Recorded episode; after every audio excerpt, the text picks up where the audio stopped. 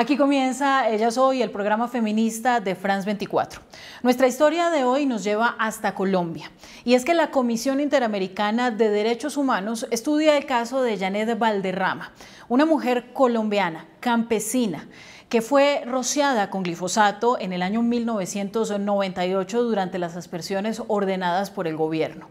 Janet estaba embarazada con su tercer bebé y producto del contacto con estas sustancias eh, tuvo un aborto y seis meses después falleció en un hospital por una falla multisistémica. Durante casi 25 años, su esposo Iván y sus dos hijas han pedido una justicia que todavía no ha llegado. Además, el Estado colombiano vulneró la maternidad deseada, la salud y la vida de Janet. Y la conversación sobre esta historia es con eh, Catalina Martínez, eh, quien es la directora regional para América Latina y el Caribe del Centro de Derechos Reproductivos, y también con Cristina Rosero, asesora legal de la misma organización. Gracias a ambas por estar en ellas hoy.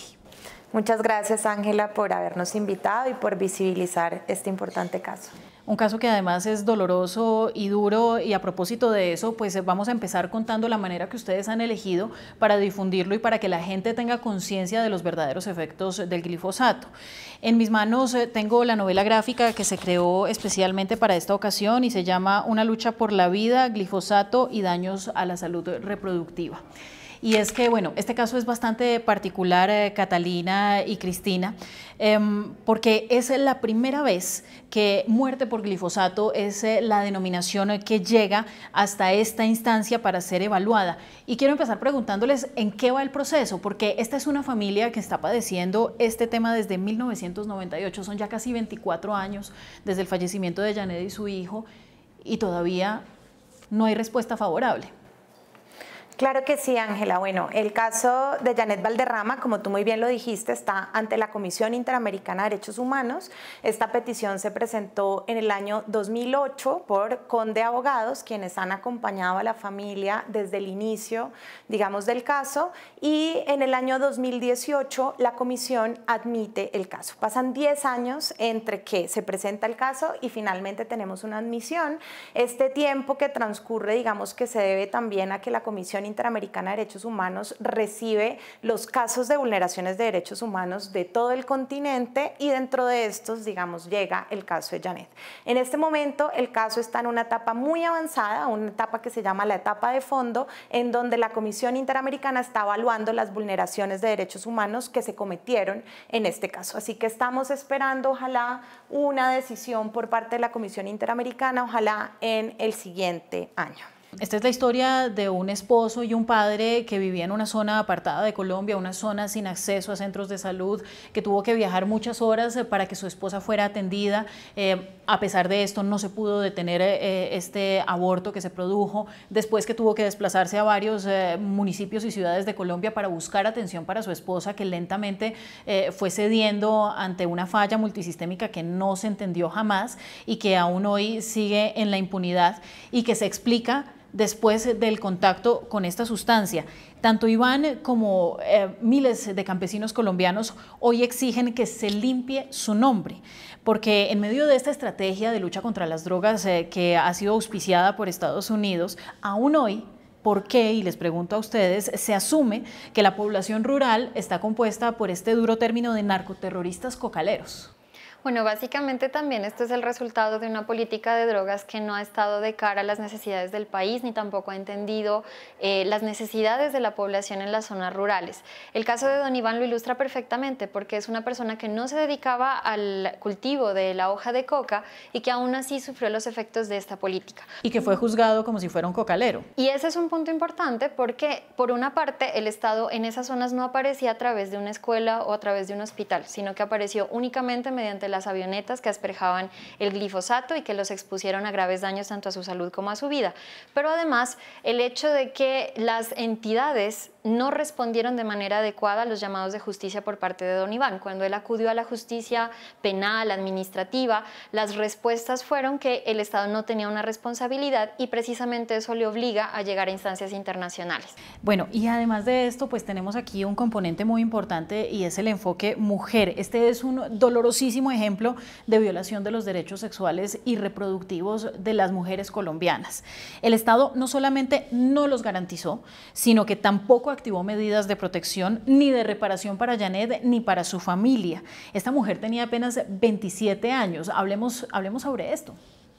Sí, eh, Ángela, es muy importante este caso precisamente porque es el primer caso, eh, primero que llega a la Comisión Interamericana sobre este tema, pero segundo que efectivamente visibiliza ese enfoque de género y transversal de derechos sexuales y reproductivos, porque cada vez que hablábamos de los daños que producía el glifosato en la salud humana, en la vida humana o inclusive en el medio ambiente, no habíamos tenido este lente de género, ¿verdad? Y ahorita lo que estamos viendo con el caso de Janet es cómo las aspersiones de glifosato tuvieron un impacto diferencial en las mujeres, quienes, por ejemplo, sufrían abortos involuntarios, como es el caso de Janet Valderrama, ¿no? Cómo una maternidad deseada se vio afectada por una política de aspersión de glifosato en el país.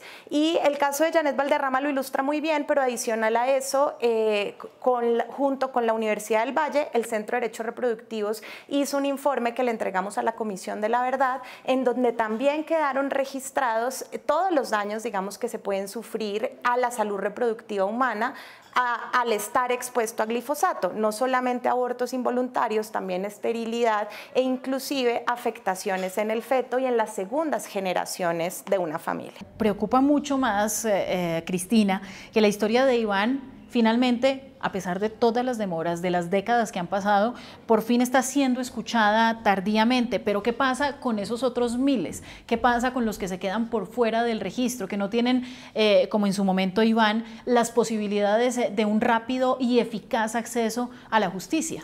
Sí, hay que resaltar que el caso de Janet no es un caso excepcional. Existen reportes en numerosos lugares de muchas mujeres que perdieron sus embarazos y que hubo otros daños a la salud reproductiva con ocasión de estas aspersiones, pero no necesariamente estos daños son conocidos por el país y precisamente visibilizar el caso de Janet permite poner sobre el radar lo que ocurrió con esta política. Por otra parte, también es importante que se piense en cuáles son todas esas dimensiones de los daños que se ocurrieron con este programa.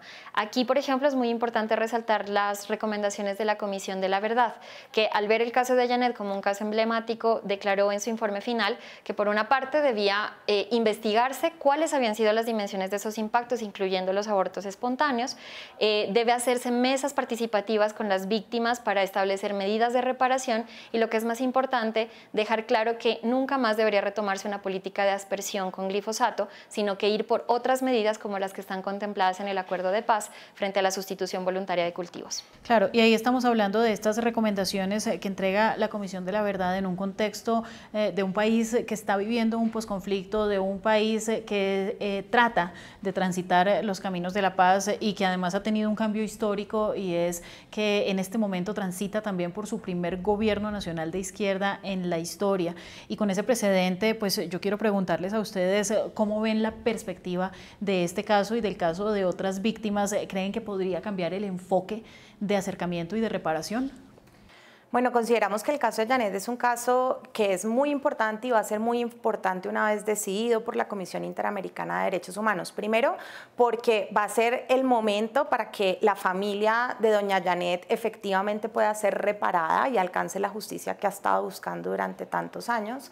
Pero segundo, porque la Comisión va a poder emitir unas recomendaciones generales para que este, estos casos no se vuelvan a repetir, ¿no? Y nosotras creemos que van a ir muy en la línea de lo que la Comisión de la Verdad ya dijo a nivel nacional, entre, por ejemplo, que nunca se vuelvan a retomar las aspersiones de glifosato, y esto lo va a dejar muy claro la Comisión, estoy segura, en su informe sobre el caso, y esa recomendación no solo va a aplicar para Colombia, sino que va a aplicar para todos los países de la región que han reconocido la competencia de la Corte. Entonces vamos a tener una decisión de alcance regional. Adicional a eso, y ya situándome en Colombia, con el gobierno actual, creemos que hay altas posibilidades de que efectivamente acate la decisión de la Comisión Interamericana de Derechos Humanos, sabiendo además que es un gobierno que ha replicado reiteradamente que no va a retomar las aspersiones de glifosato en el país. Entonces esperamos que no solo no la retome, sino que además se comprometa en identificar los daños y en repararlos.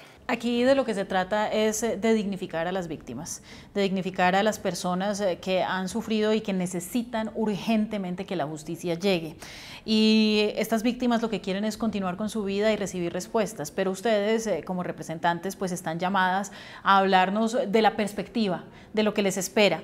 y es que, por poner un ejemplo, hay, otra historia muy emblemática y es la de Doris Alape, que también llegó a la CIDH, su caso viene de 1999 ¿Hay esperanza en, este tema, en una justicia que tarda toda una vida en llegar para un caso tan específico como es el de la muerte de una mujer por glifosato? Eh, sin duda, ya de por sí, una justicia que ha llegado tarde difícilmente va a reparar completamente a las personas que han sufrido este tipo de daños. Sin embargo, precisamente por eso es urgente que haya un pronunciamiento y que nos permita a partir de allí transitar hacia unas reparaciones que son más que merecidas por una serie de víctimas en todo el país. Entonces, eh, el caso de Janet, que tomó 24 años y que todavía no se está tomando para poder llegar a una decisión, nos muestra cómo es esa búsqueda de justicia tan difícil y cómo muchas personas presentaron quejas pero nunca recibieron una respuesta. En el caso de Colombia hay más de 17.600 quejas relacionadas con daños ocasionados por el glifosato, pero que más del 96% ni siquiera fueron aceptadas ni eh, evaluadas de fondo. Esto significa que hay un gran vacío de justicia y esperamos que tanto las recomendaciones de la Comisión de la Verdad cómo en la decisión del caso de Janet puedan sentar las bases para lograr esas reparaciones más allá del caso específico. Y sin embargo, potencialmente nos enfrentamos a muchos años más de litigio o de que se decidan los procesos eh, a lugar para saber eh, finalmente en qué queda el caso de Yolanda Valderrama. Ahora, ya para finalizar, el glifosato sigue siendo una discusión constante en países como Colombia, pese a su evidente peligro, pese a que se incumplen las normativas de aspersión eh, y bueno, aquí para pues nuestros televidentes estas aspersiones deben ser a una cierta altura eh, para que solamente afecten en teoría estos cultivos. Y, este terreno accidentado de Colombia no lo permite y hace que las aspersiones se hagan más alto. Y pues esto por supuesto pone más en riesgo la vida de las personas al hacer que, estas sustancias pues, se esparzan más en el territorio. Em, eh, está sobre la mesa que podría ser usado nuevamente, al parecer no por este gobierno, sin embargo, eh, dará este caso un precedente para fortalecer esa idea de que el glifosato debe ser prohibido sin lugar a dudas, eh, va a dar un precedente para reconocer la responsabilidad estatal de violaciones de derechos humanos al haber usado indiscriminadamente el glifosato y haber afectado la vida, salud, salud reproductiva de millones de personas en el país, pero adicional a eso eh, es, es ya una decisión de obligatorio cumplimiento para el Estado colombiano. Entonces, sin lugar a dudas, eh, va a representar un precedente muy importante. Y esperamos que así sea. Y sobra que también estaremos atentos a los desarrollos eh, que se den en la comisión sobre, sobre, sobre las reparaciones eh, a las que tenga lugar. Gracias a ustedes por estar con nosotros, gracias a nuestros televidentes y nos vemos próximamente en Ellas Hoy.